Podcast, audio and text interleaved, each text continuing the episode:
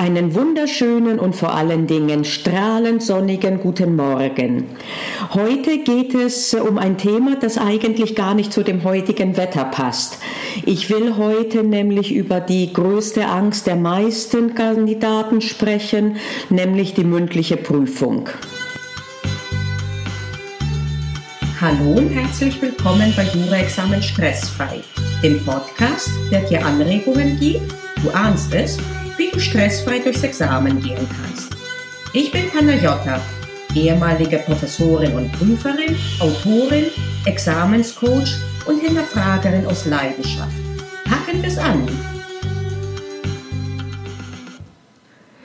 Die mündliche Prüfung also der Teil des Examens, der den meisten Kandidaten den größten äh, Stress macht und die größte Angst, obwohl das eigentlich gar nicht so sein sollte.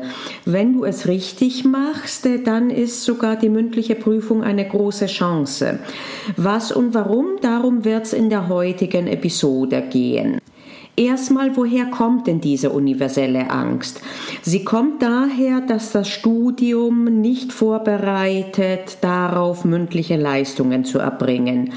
Sehr viele Kandidaten haben nur ein einziges Mal einen Seminarvortrag gehalten. Immerhin waren es früher zumindest zwei Seminare, aber an den meisten Universitäten ist es mittlerweile nur noch ein Seminarvortrag. Und selbst der ist nicht wirklich vergleichbar mit der mündlichen Prüfung, denn man kann ihn vorbereiten, wenn man unsicher ist, kann man sogar den Vortrag richtig auswendig lernen. Und äh, wenn du in einer Prüfungssituation etwas machen musst, was du nicht gewohnt bist zu tun, dann ist der Stress vorprogrammiert. Also das ist mehr als verständlich.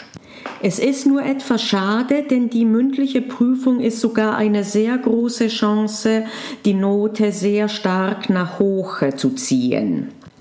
Die Ausgangslage ist, dass die meisten Prüfer, zumindest im Zivilrecht, nicht lediglich Wissen abfragen. Du wirst keine Prüfung finden, wo lediglich Definitionen oder konkrete Urteile abgefragt werden. Selbst wenn es um ein konkretes Urteil geht, wird das entwickelt und besprochen. Das ist was anderes als zu sagen, äh, sagen Sie mir, was in dem Urteil drinsteht und wenn Sie nicht sagen können genau, was drinsteht, dann ist also die Prüfungsleistung nicht erbracht. Das gibt es nicht. Reines Wissen ist also eher Nebensache. Es geht darum, juristisch zu besprechen und zu entwickeln. Das bedeutet, dass in der mündlichen Prüfung noch mehr als in der Klausur der Weg das Ziel ist und die Art und Eleganz der Wegbeschreitung das ist, was einem Noten bringt und nicht, ob das Ziel erreicht wird. Abgesehen davon kommt man in mündlichen Prüfungen oft von der einen assoziativ, hangelt sich auch der Prüfer von der einen äh, zur anderen Frage, äh, so dass dass auf jeden Fall sehr oft die Prüfungen ganz anders letztlich verlaufen, als man sich es als äh, Prüfer zurechtgelegt hatte, ohne dass das aber negativ sein muss. Ich wiederhole, in der mündlichen Prüfung ist noch stärker als im mündlichen die juristische Argumentation und die Art, wie man etwas entwickelt, gefragt. Und sehr oft wollen die Prüfer auch nur etwas mit dir diskutieren, ohne dass sie eine vorgefertigte Ansicht haben dazu. Ergo solltest du genau das liefern, nämlich eine gute Fertigkeit, wie man die äh, juristische Probleme bespricht. Und die hat mit reinen Kenntnissen nicht zwingend was zu tun. Natürlich fällt es dir sehr viel leichter, gut zu argumentieren, wenn du viele Kenntnisse hast, aber umgekehrt, wenn du Systemverständnis hast, dann ist es absolut unproblematisch in der mündlichen Prüfung, wenn du die Antwort nicht direkt parat hast in dem Zeitpunkt, wo du gefragt wirst. Ich will etwas äh, praktischer und präziser werden, damit das nicht zu theoretisch und abstrakt bleibt. Zum Beispiel kann es sein, dass äh, in der Entwicklung einer Falllösung oder der Besprechung eines Urteils die Prüferin dich fragt, ob es die Leistung verweigern könnte. Und dann könntest du zum Beispiel so laut denken. Also das ist jetzt O-Ton, du denkst dir bitte die Anführungsstriche und es geht los. Hm, ich gehe gerade die gängigen Verweigerungsrechte durch. Als erstes ist mir das Stichwort Verjährung in den Sinn gekommen, äh, aber das ist Quatsch. Alles hat an einem Tag stattgefunden. Zeitablauf kann also hier nicht das Problem sein. An diesem Punkt wird sehr oft die Prüferin oder der Prüfer einhaken. Es kann zum Beispiel durchaus sein, dass Sie sagen, ach, Sie haben das Stichwort Verjährung genannt, äh, lassen Sie uns mal darüber ein bisschen diskutieren. Das bedeutet, dass du Bereiche, von denen du null Ahnung hast, eventuell nicht anbringen solltest, nebenher bemerkt. Oder aber die Prüferin unterstützt dich in deinem weiteren Weg äh, und gibt dir einen Pointer, wohin die, Rede, wohin die äh, Reise geht. Wenn das nicht der Fall ist, könnte du zum Beispiel so weitergehen. Äh, auch jetzt wieder Anführungsstriche denken, ich bin jetzt der Prüfling. Hm, näher erscheint mir die Einrede des nicht erfüllten Vertrags zu liegen, wenn ich mehr länger drüber nachdenke. Ähm, ich würde ganz gern kurz noch einmal in den Paragraphen 320 BGB reinschauen.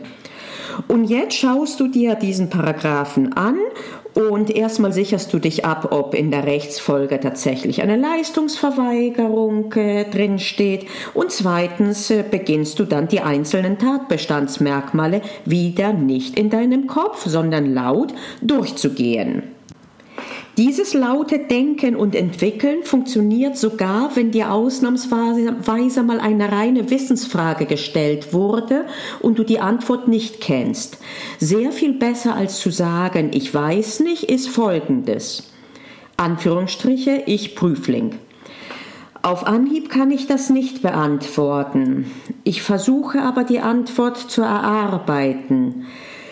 Falls es eine gesetzliche Definition gibt, müsste sie entweder im Kaufrecht oder eventuell auch im allgemeinen Teil des Schuldrechts stehen. Wenn im allgemeinen Teil des Schuldrechts, dann würde ich sagen von der Systematik eher im Untertitel X. Und auch hier gilt, dass die Prüferin oder der Prüfer sehr oft äh, eingreifen werden, wobei ich den Begriff eingreifen nicht negativ verstanden äh, haben möchte, sondern äh, nur so, dass sie etwas zur Diskussion beitragen werden. Das kann und wird in der Regel eher eine Hilfestellung sein. Es kann sogar sein, dass sie dann doch die Frage weitergeben, aber verloren hast du nichts und im Gegenteil, du hast etwas gewonnen. Äh, noch einmal, was denkst du macht einen besseren Eindruck? Wenn du sagst, ich weiß nicht oder nur stumm und verzweifelt die Prüfer anschaust oder wenn du bist äh, äh, mit der Ausgangslage, ich kann es, ich weiß es eigentlich nicht aus dem Kopf raus, aber ich zeige, wie ich es mir juristisch erarbeiten würde, äh, das ist mit Sicherheit die bessere Variante notentechnisch und vom Eindruck her. Wenn du es mir nicht glaubst, dann kann ich dir ein Beispiel aus meinem eigenen Leben äh, und äh, zwar aus einer Prüfungssituation hier in Deutschland berichten. Und zwar gab es äh, in Bonn, als ich promoviert wurde, nicht die Disputation oder eine sonstige Verteidigung des, Doktor, des Doktorthemas, sondern ein sogenanntes Rigorosum. Das ist nichts anderes als eure mündliche Staatsprüfung. Man wird dann geprüft, nicht in seiner Doktorarbeit, sondern in dem Fach der Doktorarbeit und zusätzlich in den anderen Fächern. Also bei mir war es eine Prüfung im Zivilprozessrecht, im ähm, Zivilrecht, äh, wobei aus dem Zivilrecht dann römisches Recht wurde, weil der Kollege hauptamtlich Römischrechtler war und im öffentlichen Recht daraus wurde dann Völkerrecht und im Strafrecht. Situation ziemlich vergleichbar. Wir waren äh, vier Doktorandinnen und Doktoranden und wie gesagt, es wurde eine mündliche Prüfung äh, des Typs äh, gemischte Wissen abfragen und noch mehr ermitteln. Und äh, an irgendeinem Punkt kam es auf, die, auf eine Frage zu mir, was etwas konkret im Gesetz stand. Es ging um Verschulden müssen damals, das war noch vor der Schuldrechtsmodernisierung und es stand eindeutig im Gesetz drin und ich habe es aber nicht gewusst, was genau genau denn im Gesetz drin steht.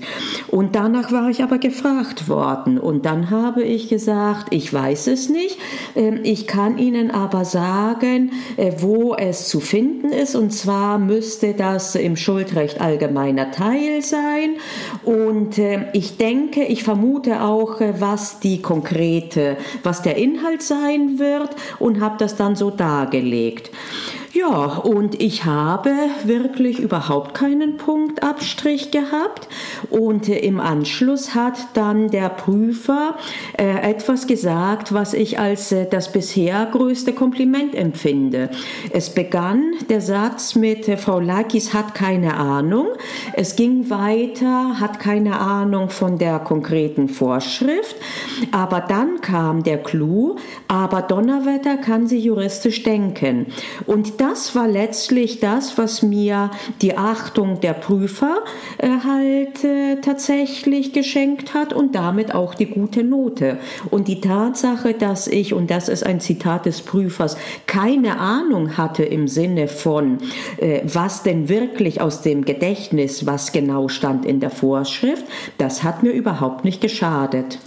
Ich kann dir also nur dazu raten, tatsächlich dich darauf zu fokussieren, äh, laut zu entwickeln in der mündlichen Prüfung, denn dann kannst du selbst dann Noten und eventuell sogar die volle Punktzahl erzielen, wenn du ursprünglich äh, entweder gar nicht weißt, worauf der Prüfer oder die Prüferin hinaus will, äh, oder aber in deinem Kopf zwar eine fertige Lösung hattest, die aber eine andere war, als der Prüfer oder die Prüferin selbst im Kopf hatte. Das klingt alles so schön einfach und es ist auch wirklich einfach. Nur eines ist es leider nicht, es ist nicht leicht. Das bedeutet, dass du selbst, wenn du das, was ich jetzt sage, nachvollziehen kannst und äh, die Argumentation teilst, damit nicht direkt äh, heute oder morgen das auch so anwenden kannst in einer mündlichen Prüfung. Vor allen Dingen, weil du da auch in einer Stresssituation bist. Das bedeutet aber nur, dass du eben üben musst und das nicht zu knapp. Und letztlich kannst du am besten üben mit anderen zusammen. Das geht theoretisch auch alleine, aber einfacher ist es, wenn andere in die Prüfersituation immer wieder schlüpfen. Äh, und das können entweder deine Partner im ähm, Lernkreis, in der Lerngruppe sein oder wenn du einen Lerncoach hast, kann das derjenige sein. Äh, das, wie du das genau machst, äh, das musst du dann selber im Prinzip organisieren. Aber letztlich, wenn du es oft genug übst und immer wieder übst, dann wird es dir immer leichter fallen und du wirst davon sehr, sehr stark profitieren. Und zwar nicht nur in der mündlichen Staatsprüfung, sondern auch später in der Referendarzeit, äh, wenn du zum Beispiel äh, dann dort auch äh, auftreten musst selber und etwas entwickeln musst und im Beruf erst recht. Das war der heutige Beitrag. Er ist, sehe ich gerade, etwas länger ausgefallen als die zuvor. Es ist aber auch ein großes Thema und eines, das sich lohnte tatsächlich anzugehen. Äh, noch einmal, worum ging es heute? Was ist sozusagen der Takeaway von heute? Das ist folgender übe, laut zu denken und zu entwickeln in der mündlichen Prüfung. Äh, und zwar übe das schon lange Zeit, bevor es in, der, in die mündliche Prüfung geht. Du kannst davon nur profitieren. Ich bin Panagiotta und ich hoffe, ich habe dir heute eine Anregung gegeben, wie du deine Examensvorbereitung ein kleines Stückchen stressfreier machen kannst. Denk daran, es liegt in deiner Hand also pack's an. Wir hören uns in der nächsten Episode.